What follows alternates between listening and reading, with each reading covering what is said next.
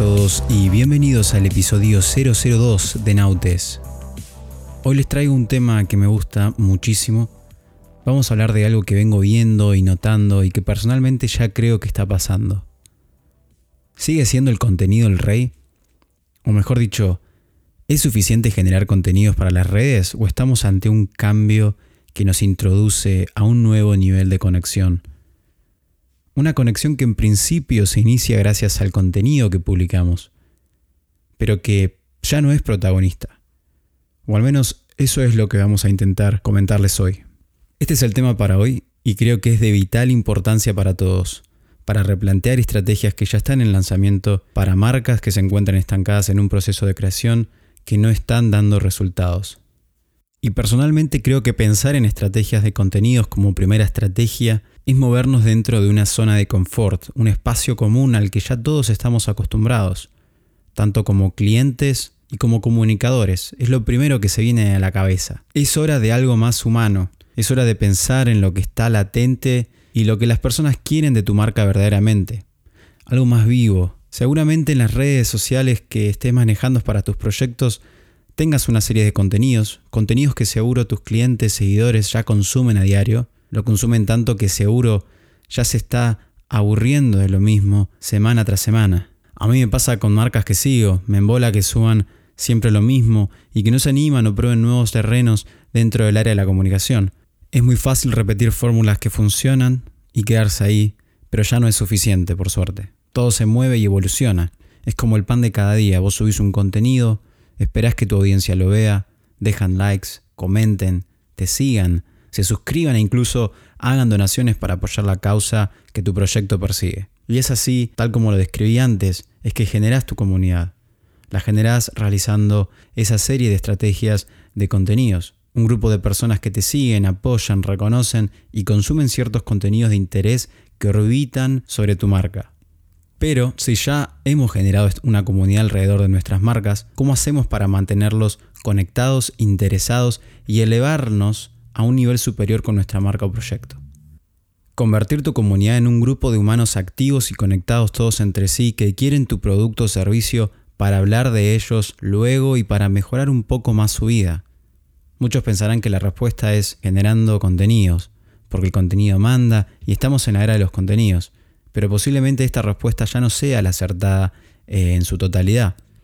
El futuro del compromiso con tu comunidad es la conexión, no el contenido. Y la clave de todo esto son las personas, no las publicaciones. Sin duda esto es un pensamiento para reflexionar y aplicar a tu marca, y no estamos descubriendo nada nuevo, simplemente lo estoy trayendo de nuevo ya que se ha olvidado del verdadero protagonista en el eje de la comunicación. Como dije, toda marca tiene su propia comunidad, sea pequeña, mediana o grande, pero todas tienen una, entonces, una vez que la percibimos y la alimentamos con contenidos de calidad, la siguiente pregunta que deberías hacerte es, ¿cómo hago para mantenerla comprometida y fiel a mi marca? Más unida, activa, más curiosa. Entonces pensemos de esta forma, mientras más contenidos creamos, más estamos en el top of mind, que esto es el reconocimiento que tiene tu marca en la mente del mercado. Mientras más contenido creamos, también educamos a la comunidad con nuestro funnel de conversión, que esto sería en palabras simples el recorrido de consumo que creas para tus consumidores o clientes potenciales hasta que se genera una conversión, que esto puede ser una compra, una reserva, una suscripción, etc. Todo esto funciona, sigue funcionando, pero no es suficiente, ya que todo esto se volvió un lugar común para todos. Porque el futuro para la creación de compromiso en la comunidad no recae en los contenidos, sino en las conexiones, en las personas, no en los posts. Estamos tapados de contenidos, estamos desbordados, ya no sabemos qué hacer con tanto contenido y ya no sabemos de dónde sacar más tiempo para, para poder consumir todo lo que las marcas nos dan para consumir a diario.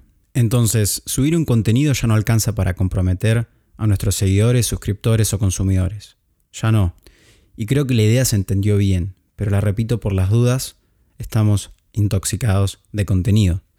Por supuesto, con esto no digo que el contenido es el enemigo, ya que no lo es, porque sin ellos, sin ese contenido no existiría tu comunidad.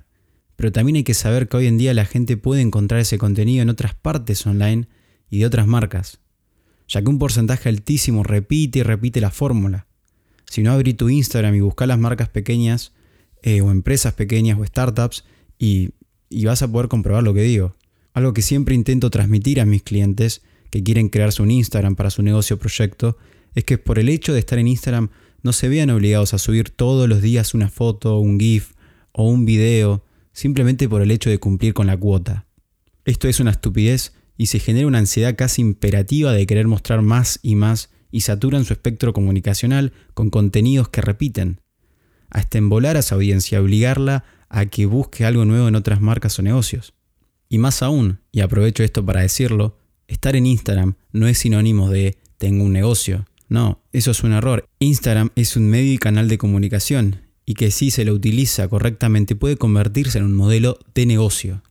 Pero Instagram es un medio como cualquier otro que hoy existe, pero que quizás en un par de años no exista más e incluso sea reemplazado. Entonces, si el contenido ya no es suficiente, ¿qué más podemos hacer para mejorar esto? Para generar esa conexión que dijimos que teníamos que mejorar.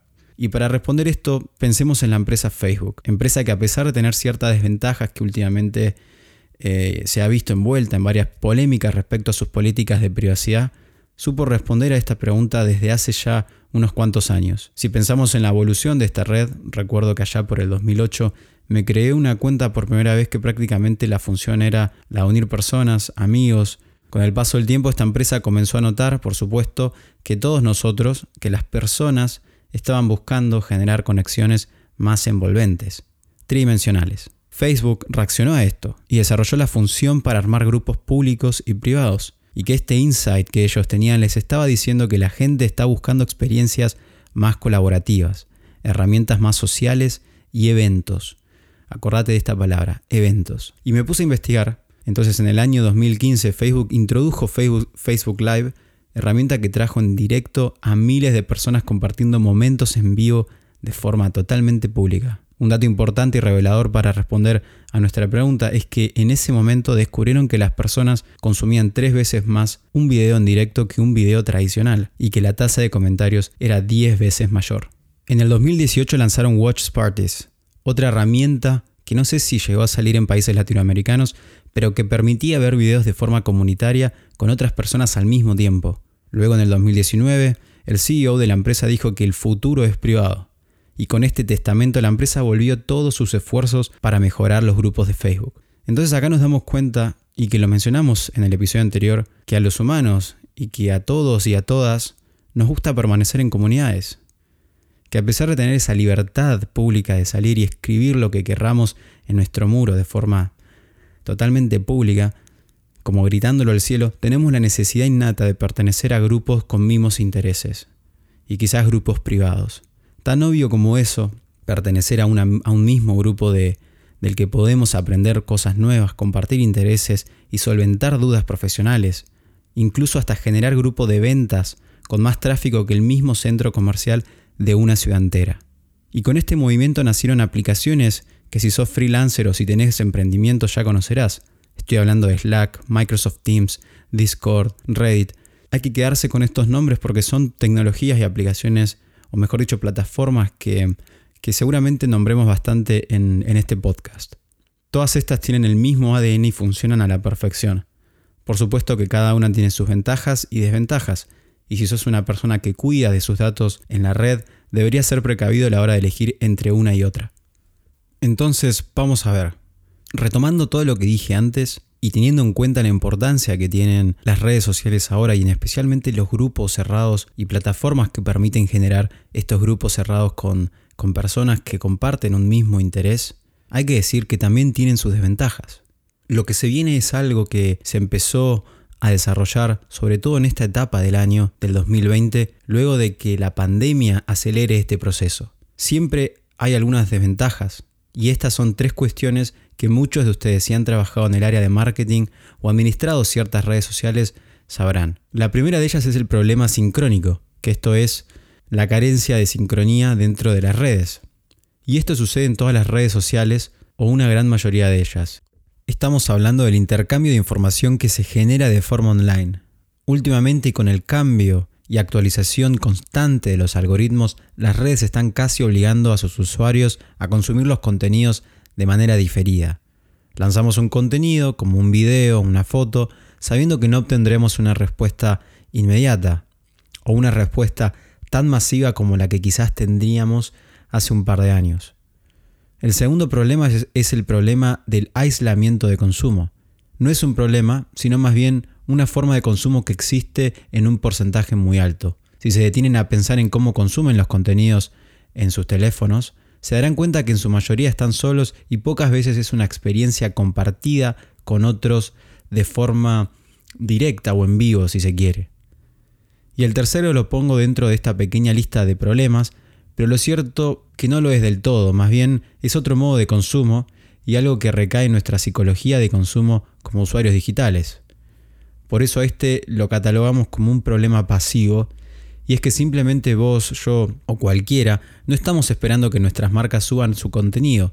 No tenemos la urgencia como si fuera un acto reflejo dentro de un instinto primario de supervivencia, ya que siempre lo podemos consumir en otro momento, lo podemos postergar.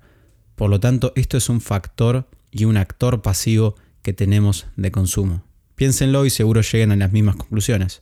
Pero entonces, ¿cómo sigue todo esto? Las redes ya no sirven más, el contenido no me sirve, hay que invertir más en publicidad. Seguramente estas preguntas estén surgiendo en su cabeza y, estén pensando que yo les estoy diciendo que el contenido que están creando no es suficiente, no es efectivo. Y vuelvo a repetirlo, sin ese contenido ustedes no pueden crear su comunidad. Lo que acá queremos decir y lo que yo quiero decir específicamente es que hay que pegar un salto más y hay que estar leyendo constantemente las tendencias que, ya llegaron y lo podemos ver en el día a día, sobre todo en Instagram, con los eventos que se están generando de forma online? Y mi respuesta a las preguntas anteriores es que no. No hay que invertir mayor cantidad de dinero para generar más recordación y compromiso. Lo que debemos hacer como marcas e individuos es adaptarnos a esta nueva tendencia de consumo. Los videos en directo o streamings de individuos, empresas y artistas crecieron de una forma sin precedentes. Y esto ya todos lo vemos y lo sabemos. La gente ya no espera a ver una foto siguiente de un producto o servicio. Está pensando en el próximo directo o evento en línea de un cantante de forma gratuita o de un profesor que brinda una charla gratuita sobre un tema en específico de ciencia o matemáticas. El negocio del evento en línea de los streamings es millonario y la gente pagará por ser parte de estos eventos en líneas. Ya se pueden ver que se han lanzado plataformas online específicamente para crear estos eventos en línea donde se venden tickets, se vende lo mismo que harías para ir a un evento presencial, pero de forma digital. ¿Y esto por qué está pasando? Simplemente porque las personas quieren conectarse con otras personas, como dijimos antes. El contenido ya no es el rey, lo que, lo que predomina aquí son las personas y las conexiones. Quizás tu contenido sirva como un gancho para generar estas conexiones de personas, así que hay que replantear esta estrategia.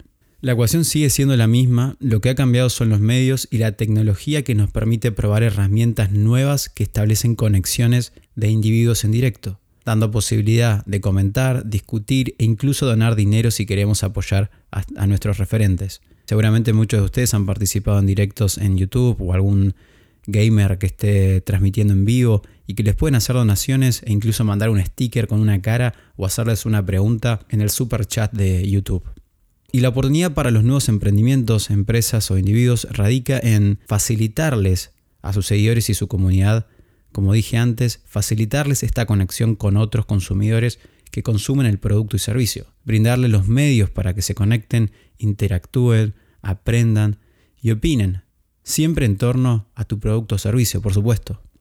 Si estás en Instagram tenés la forma, en Facebook igual, Twitter y muchas más aplicaciones que facilitan este trabajo tan enriquecedor. No hay nada que me entretenga más que ver un directo de una persona o marca que sigo, que me ayude a mejorar mi día a día con algún producto, servicio o consejos para mi trabajo.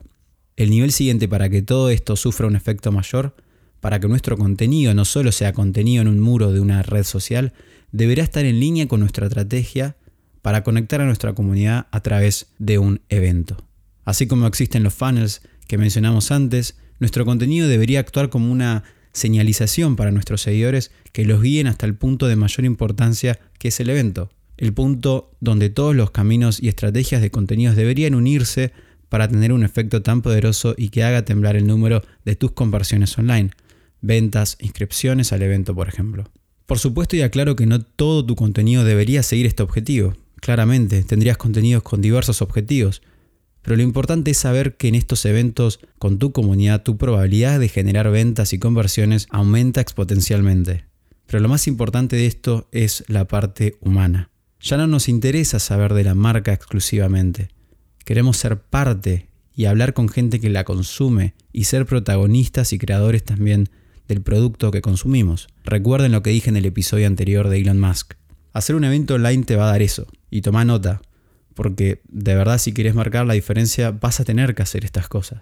Esto te dará mayor feedback por parte de tus seguidores o clientes, le dará a tu empresa o marca personal un sentido de unión altísimo. Esto aumentará la satisfacción de los miembros y te traerá nuevas oportunidades y guías. Y para ir cerrando me gustaría hacer una aclaración, y es que los eventos online, los cursos, los webinars, clases de antes, quizás hayan sido impersonales y quizás no den la mejor experiencia o no hayan dado la mejor experiencia a tu consumo. No voy a entrar en este tema de por qué no lo son, porque ya se lo podrán imaginar. Una persona hablando y nosotros mirando del otro lado como si no existiéramos sin poder generar ningún tipo de intercambio de información u opinión con, con otros usuarios o incluso con la ponencia. Lo que cambia ahora es el ángulo desde el cual se los está aplicando. Las nuevas tecnologías que están por salir están impulsando mucho más esto y ayudan a generar esta conexión entre personas que toda empresa debe buscar. Es acá donde la magia comienza a hacer efecto los eventos online de antes murieron y van a desaparecer, y se dio paso a un evento renovado, pensado para generar la conexión entre personas. Presten atención a cómo todas las plataformas ahora de forma inmediata están lanzando nuevas actualizaciones de, de interacción dentro de sus videoconferencias. Es impresionante. En este momento hay una gran carrera por saber quién se queda con el trono de los eventos. Quizás sea compartido entre los ya conocidos participantes del podio, Google, Facebook, Zoom, Slack, Microsoft, y seguramente aparezcan otros. Me imagino a todos los desarrolladores de todos los titanes tecnológicos en una maratón sin descanso codeando las nuevas funciones de sus aplicaciones que están por salir para atacar a esta necesidad de urgencia, de crear eventos online mejorados con mayor interacción aprovechando las herramientas de la última generación. Y para cerrar el episodio quisiera nombrar una serie de cambios que están en movimiento y que aumentan la demanda de esta conexión con mejoras que irán incorporando a nuestros días de forma dosificada. La primera es la globalización digital, que esto ya todos lo saben, no hay que hablar mucho al respecto, que es que no existen fronteras.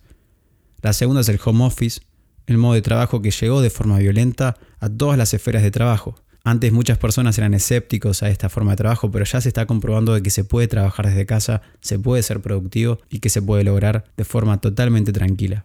Y el tercero son las tecnologías live streaming. Las tecnologías de video en directo están en constante actualización. Y por último, la realidad aumentada y realidad virtual. A pesar de que siguen sin aparecer y están ahí como en las sombras, todo apunta a que podrían ser herramientas de uso cotidiano en un futuro muy muy cercano. Y ahora sí llegamos al final. Y dicho todo esto, quizás fue bastante información, pero lo importante de todo esto, y quiero que ustedes se queden con esto, es que el contenido ya no es suficiente. Vos como marca o negocio deberás buscar este nuevo nivel de conexión con tu audiencia. Y esto lo lográs con tus eventos, ya sean online u offline, dándole mayor participación a las personas, más protagonismo y no tanto a una foto o video en las redes sociales. Gracias por escucharme, por estar ahí y por seguirme también. Paz para todos y hasta el siguiente episodio, navegantes, o mejor dicho, nautes. Adiós.